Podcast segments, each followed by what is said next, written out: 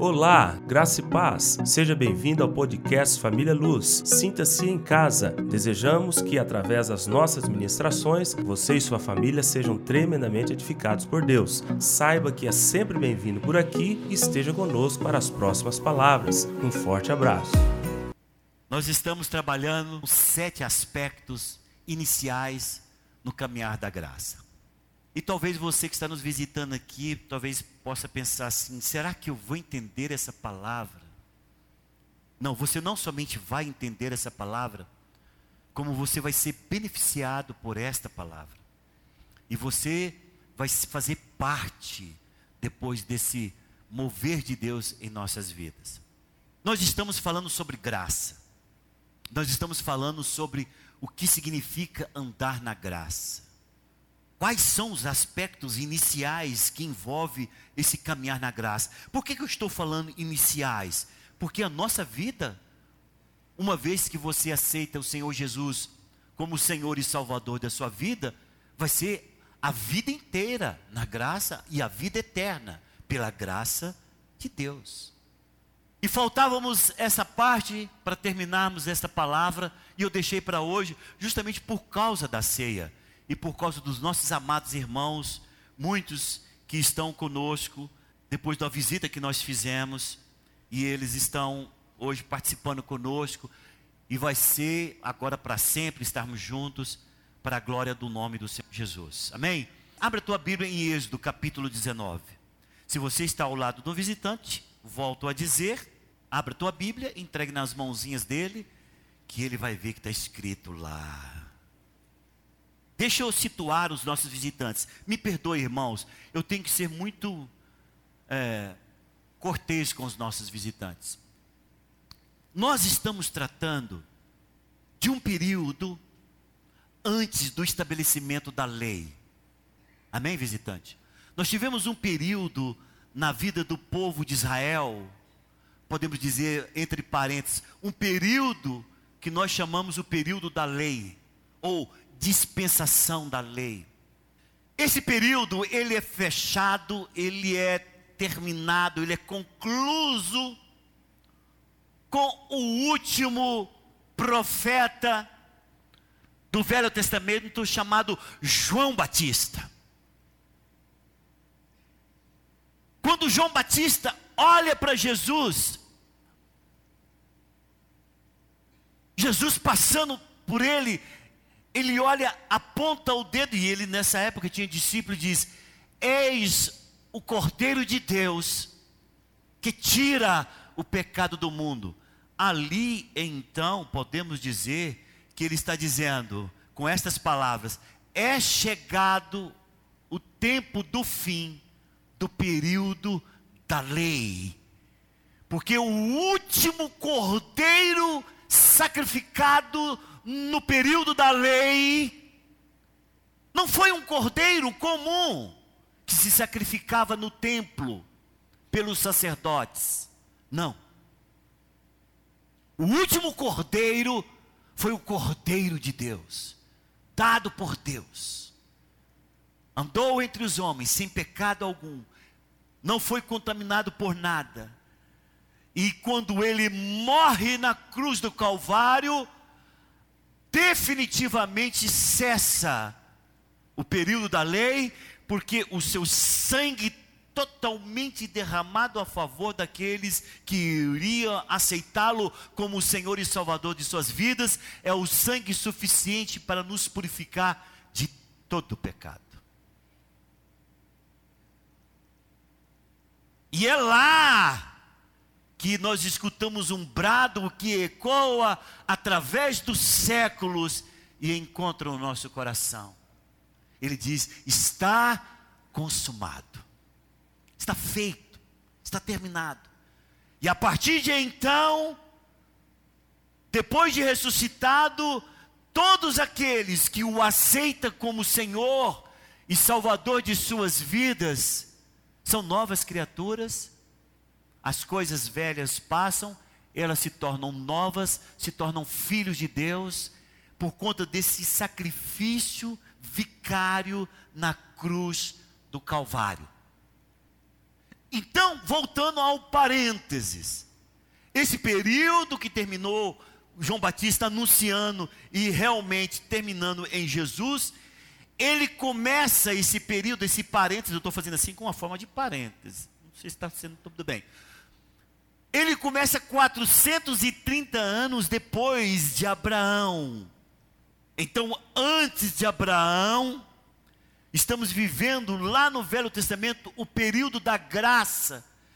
E Deus mostra aspectos importantes, cruciais, fundamentais em nossas vidas, nesse caminhar da graça que estamos vivendo hoje em Cristo Jesus. Falamos sobre seis, nós não vamos retornar a eles, e hoje nós estaremos falando sobre o último que último tratamento que Deus dá para o povo antes de estabelecer a lei.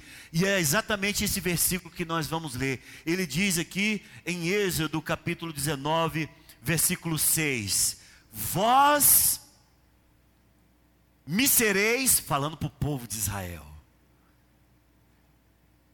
antes do estabelecimento da lei. Vós me sereis reino de sacerdotes e nação santa. São estas as palavras que falarás aos filhos de Israel. Posso ver amém? Por que reino de sacerdotes? Você já prestou atenção nisso? O reino comum na época do povo de Israel eu vou dar uma hierarquia básica. Eu não sei se tá, estaria falando toda a hierarquia. Existia um rei, as suas mulheres estavam no harém, os seus filhos seriam os príncipes, o reino tinha os seus súditos, e tinha esse reino os seus colonizados ou conquistados, da onde se tirava todos os impostos. Esse era o reino estabelecido na época de Abraão, na época de Isaac, na época de Jacó, e assim vai passando pelo povo. Esse era a, esta era a hierarquia. Mas quando Deus fala para o povo de Israel de que ele estabeleceria um reino, ele não fala que seria um reino comum. Oh, preste atenção nisso. Aqui está tremendo, esse segredo é maravilhoso, irmãos. Ele não está falando, estou estabelecendo um reino, onde o pastor Brito vai ser o rei, os pastores auxiliares serão os príncipes e vocês os nossos escravos. Não está falando isso. Ele está falando, eu estou estabelecendo um reino de sacerdotes. Um reino onde não se tem a hierarquia comumente usada um reino onde foge ao a estrutura hierárquica dos reinos existentes, um reino que é diametralmente contrária aos reinos estabelecidos pelos homens. Por quê, pastor? Porque esse reino, ele diz, esse reino é um reino onde todos, sem exceção, são sacerdotes. Aí você pode falar, ah, não chegou até nós, não chegou até nós. Chegou. Em 1 Pedro capítulo 2, versículo 9, Pedro está asseverando, Pedro está vaticinando, Pedro está afirmando de forma imperiosa de que nós somos raça eleita, sacerdócio real. Geralmente algumas pessoas querem dividir esse negócio. Ah, nós somos reis e sacerdotes. Não é esse o original. O original é reino de sacerdotes. Tá, mas por que, que o Senhor está insistindo tanto em falar em que este reino não tem hierarquia? Que bagunça é esta? Que povo, como que será essa organização onde ninguém manda em ninguém? Porque não foi assim que Deus estabeleceu lá no Éden. Quando Deus estabelece o homem no Éden, Ele coloca o homem reinando sobre todas as suas coisas criadas, não um sobre o outro. Vocês já viram isso lá? Vamos lá no capítulo 1 de Gênesis. É sempre bom voltarmos, porque você fala: ah, cara, agora entendi tudo que está escrito aqui. Que coisa tremenda. No capítulo 1 de Gênesis, no versículo 28, você vai ver sobre o que, que Deus manda o homem reinar. E Deus os abençoou. Quem achou diz amém. E Deus os abençoou e lhes disse, e lhes disse: sede fecundos, multiplicai-vos e enchei a terra e sujeitai-a. Aí você fala: o que, que é isso? Tá, tudo bem, o que, que é sujeitar, meu Deus? Aí ele vai falar o que, que é: dominai sobre os peixes do mar, sobre as aves dos céus, sobre todo o poder animal que rasteja pela terra. Não tem dominar uns sobre os outros. Não tem dominar. Eu vou dominar sobre a Delma. Delma está sob meu comando. Não existe isso. Sabe por quê? Porque perante Deus todos nós somos iguais. Deus não faz, diz a sua palavra, acepção de pessoas. Se você deseja viver no reino de Deus, você vai descobrir duas coisas extremamente importantes. Primeiro, ninguém manda em ninguém como sendo superior a em qualquer coisa. Segundo, que você vai descobrir que tem N funções, e eu estou exercendo aqui uma função, mas não sou maior de quem quer que seja, que esteja aí sentado. Tem que termos isso no coração. Quando nós saímos daqui, eu parar de exercer a minha função no corpo, você vai me abraçar, nós vamos conversar sem nenhuma nenhuma coroa na cabeça, você não vai ver coroa na minha cabeça, você não vai ver nenhuma postura ou posição que sobrepuja o seu comportamento e a sua maneira de agir. Não tem, não pode existir. Nós somos todos iguais diante de Deus. As igrejas que estabelecem o clero, o episcopado, que estabelece hierarquias em que sobrepuja sobre o povo, não corresponde à palavra de Deus. O que corresponde à palavra de Deus é que todos nós um dia estaremos diante do trono, diz lá a palavra em Apocalipse, povo de todas as tribos, línguas e nações, todos iguais, dizendo: Santo, Santo é o Senhor dos exércitos. Não tem lugar para pastores, não tem lugar especial para bispo, para apóstolo, não tem isso lá. Lá só tem um povo, um povo salvo e remido pelo sangue de Jesus, em uma só voz, reconhecendo que o único sim que reina sobre nós é o Senhor Jesus. E isso me dá alegria, irmãos. Não sei se você sente essa alegria de que nós é, podemos ter funções diferentes, podemos fazer coisas diferentes no corpo de Cristo, mas ninguém é maior e ninguém é melhor do que o outro. E isso faz com que nós possamos estender o braço e nos abraçarmos mutuamente em prol do reino de Deus e dizer: Senhor, eis-nos aqui em prol da tua glória e em prol do teu poder. O objetivo de Deus desde Gênesis, era de que? Se cumprisse aquilo que o Senhor Jesus, ensinando os seus apóstolos a orarem, eles falam: venha o teu reino, venha o teu reino e seja feita a tua vontade na terra, como a tua vontade é feita no céu. Ele ensina-nos a orar isso, porque isto tem que se cumprir hoje.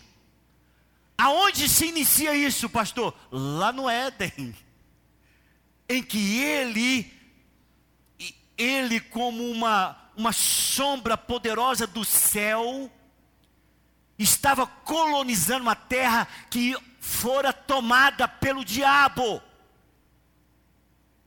No meio de uma terra que estava em trevas por conta da queda de Lúcifer sobre essa terra, ele estabelece ali um paraíso.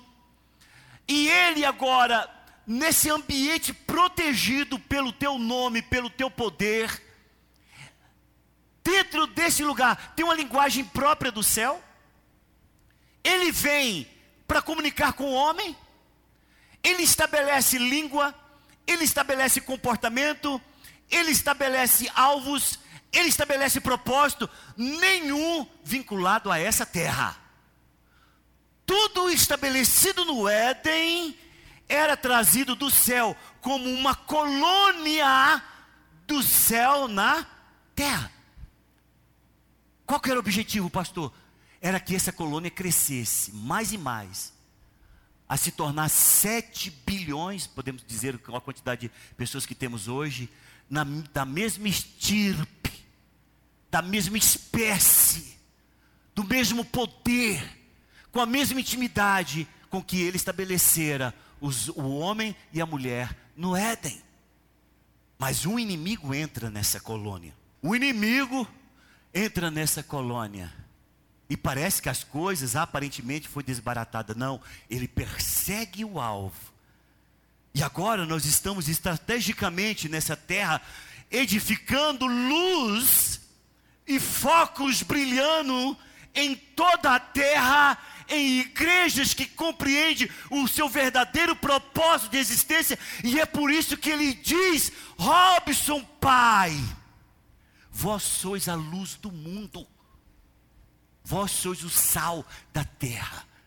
Porque são dois elementos que nós entendemos que faz diferença em qualquer ambiente que é colocado. Compreendeu? O sal, ele não é para estar no saleiro, o sal é para jogar em alguma coisa e mudar o estado, ou conservar alguma coisa, ou guardar alguma coisa. E luz, onde quer que brilha, brilhe, ali não haverá trevas. E ele quer estabelecer esta colônia ainda hoje, através da igreja, sendo que esta colônia de homens e mulheres que o aceitaram como Senhor e Salvador de suas vidas, compreenda que eles são todos parte de um reino, um reino de sacerdotes. Pastor, segundo qual ordem? Porque sacerdócio foi estabelecido na lei. Não. Ali foi a resposta para um fraquejo do povo de Israel. Porque o modelo do sacerdócio aparece para Abraão, o pai da fé. A palavra diz que depois que Abraão ganhou uma guerra, ele vem com o despojo e com quem que ele se depara? Com Melquisedeque. E a palavra do Senhor diz lá em Hebreus capítulo 7, que esse Melquisedeque não tem começo de dias, nem final de dias, e Abraão se dobra para ele e entrega os dízimos, porque ele reconhecia que aquele homem era, ele não era deste mundo, ele não tem começo de dias e nem final de dias, apontando para o Senhor Jesus Cristo. E agora você chega lá, pastor José Mateus, em Hebreus capítulo 7, sabe o que, que encontra? Encontra que o sacerdócio de Jesus é segundo a ordem de Melquisedeque. Sabe por quê? Porque o sacerdócio não parou. Porque o sacerdócio não acabou, os planos não foram frustrados. Você faz parte de um reino. Você faz parte de um reino e esse reino é um reino de sacerdotes. Agora precisamos de tomar algumas coisas emprestadas lá do sacerdócio estabelecido no período da lei. O que, que o sacerdote fazia? Olha, o sacerdote, ele só tinha uma missão em de se sacrificar por si mesmo, para que ele se pudesse se apresentar diante de Deus, e ele deveria sacrificar para o povo, para que o povo pudesse ter acesso a Deus. Qual que é a nossa missão aqui, irmãos? Qual é, a, qual é a nossa missão a não ser esta? de sairmos propagando a salvação em Cristo Jesus. Qual é a nossa missão a não ser esta? De levar todos aqueles que estão sofrendo por alguma coisa a ter o um encontro com Deus. Nós nos tornamos canais desse mover de Deus. Essa é a nossa missão, de sermos sacerdotes de Deus, em que nós temos a missão de pegar aquele que ainda não encontrou o caminho e posicioná-los no caminho, o caminho, para que eles experimentem verdade e vida. Pastor, me dê um exemplo no Novo Testamento sobre a, a operação de Jesus, a ação de Jesus como sacerdote. E você vai ver aí em Marcos capítulo 10, não sei se eu coloquei na sequência, está lá embaixo, não tem problema. A ordem dos fatores não altera a leitura. No capítulo 10 de Marcos, versículos 42 a 43, diz: Mas Jesus, chamando-os para junto de si, disse-lhes: Sabeis que os que são considerados governadores dos povos é, têm, têm-nos sob seu domínio e sobre eles os seus maiorais exerce autoridade. Mas entre vós, diga aqui para mim, entre nós, não será assim. Aqui diz: pelo contrário, quem quiser tornar-se grande entre vós, será este que vos sirva. Quantos querem ser servos no Senhor, na casa do Senhor, diz amém. Então você faz parte desse rei. Olha o capítulo 10, versículo 38 de Atos. Como Deus ungiu a Jesus de Nazaré com Espírito Santo e com poder, o qual andou por toda parte, fazendo bem e curando a todos os oprimidos do diabo, porque Deus era com ele. Escute, amados, o nosso sacerdócio é esse aqui é de fazermos o bem, é de nós propagarmos a salvação, a restauração, a cura, a libertação, a vida eterna, as bênçãos de Deus sobre todas as pessoas que estão em nossa volta ou que um dia possa tocar em nós. Que ao tocar em nós você possa dizer: Alguém me tocou. E as pessoas perguntam: Ué, por que, que você está falando que alguém te tocou? Você vai falar, porque de mim saiu a resposta para essa pessoa ter um encontro com Deus. porque nós temos que ter essa missão. A nossa palavra, a nossa boca, o nosso comportamento, o nosso suor, o nosso pensamento, tudo tem que ser em nome de Jesus para que as pessoas tenham um encontro real com Deus. Isso é um reino de sacerdotes. Não há hierarquia entre nós, igreja. Não há posições hierárquicas. Todos nós somos reino de sacerdote para louvor da glória de Deus. Posso ouvir o amém? Então, tire, tire do seu coração esse sentimento. Ah, ele é maior, eu sou menor, ele tem mais, eu tenho menos, ele pode mais, eu posso menos. Não, tire isto, porque no reino que você está, o reino de sacerdotes, ele, todos nós somos iguais perante o Senhor. E o que nós iremos fazer hoje? Todos que se encontram neste lugar, iremos celebrar a ceia com a revelação de que você pode ser uma bênção no reino de Deus, aceitando ser um sacerdote de Deus para a glória do seu nome. Quantos querem isso? Diz amém. Porque isso é graça, porque isso é maravilhoso, porque isso é importante, porque isso é que faz a diferença. Você fala, tá, pastor, que diferença que eu vou fazer agora? Você vai ser parte daqueles que nós juntos iremos colonizar essa terra. A primeira coisa que uma pessoa, um país, um reino na época faria para colonizar uma, um, um, o seu inimigo era tirar a linguagem daquele povo e colocar eles obrigados a aprender a linguagem daquele reino. Era isso que era feito. E sabe o que nós temos que fazer? Nós temos que fazer com aquelas pessoas que estão em nossa volta aprender a ter a linguagem do amor. Porque a linguagem desse mundo é a linguagem do ódio, das, das barreiras, da diferença, daquilo que falam uns contra os outros. Mas o Senhor diz que a nossa linguagem a nossa fala, o nosso comportamento tem que ser o amor. E a partir do amor, vamos transformando, vamos mudando a bandeira desse povo. Os hinos que eles irão cantando, vai deixar de can parar de cantar a caneta azul, né? Para cantar a glória de Deus. Eu não sei nem que, eu nunca ouvi essa música. Eu só eu tenho notícia, mas diz que esse trem virou uma, um inferno na vida das pessoas. Diz que as pessoas estão dormindo cantando caneta azul. Aí eu digo para vocês, irmãos, esse negócio de caneta azul é do inferno. Nós vamos cantar é o céu azul que o nosso Deus nos dá. Amém? É de trazer o reino de Deus para a terra. Quantos querem isso? Diz amém.